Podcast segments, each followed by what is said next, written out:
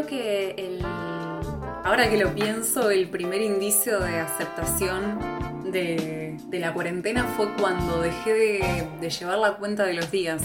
Eso más o menos me pasó creo que a la semana.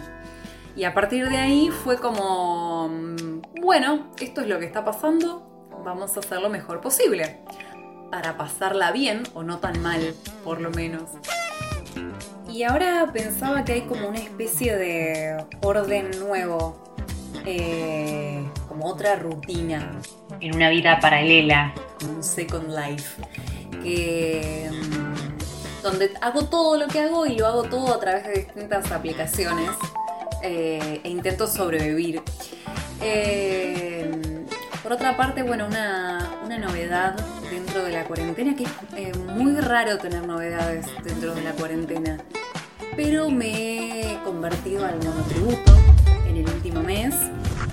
Y eh, bueno, estar en blanco en tiempos de cuarentena es un privilegio. Y como todo privilegio conlleva una, responsabilidad muy grande. Sobre todo pagar bastante.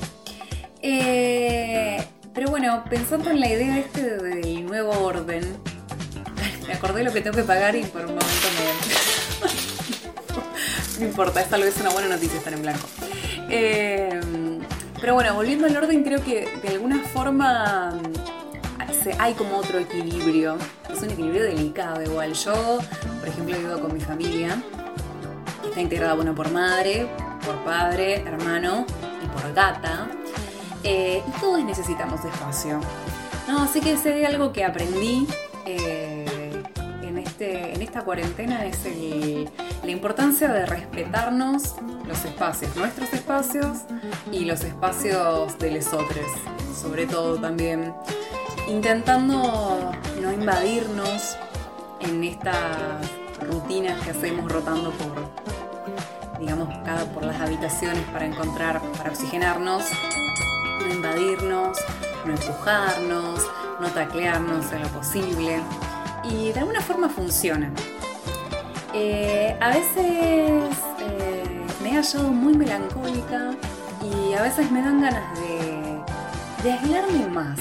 Sí, me quiero aislar más, más, más, Entonces es como quiero hacer una cuarentena dentro de la cuarentena, porque, mm, porque me agobia la virtualidad a veces, ¿no? La infinidad de contraseñas, las 20 millones de aplicaciones para verte, escucharte eh, y todo lo demás, la demanda de presencia constante que hay, de tener que ser una especie de avatar que vive ahí adentro de, la computadora y estar todo el tiempo disponible.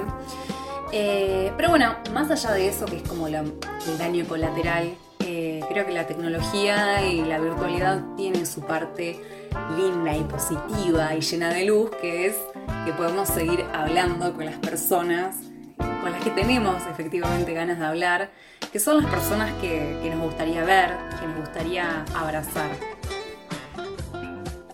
Y creo que ese es mi deseo. Si tengo que pensar un deseo, no sé, no me dijeron si puedo pedir un deseo o no, pero como soñar es gratis, eh, mi deseo es ese, que nos podamos abrazar pronto.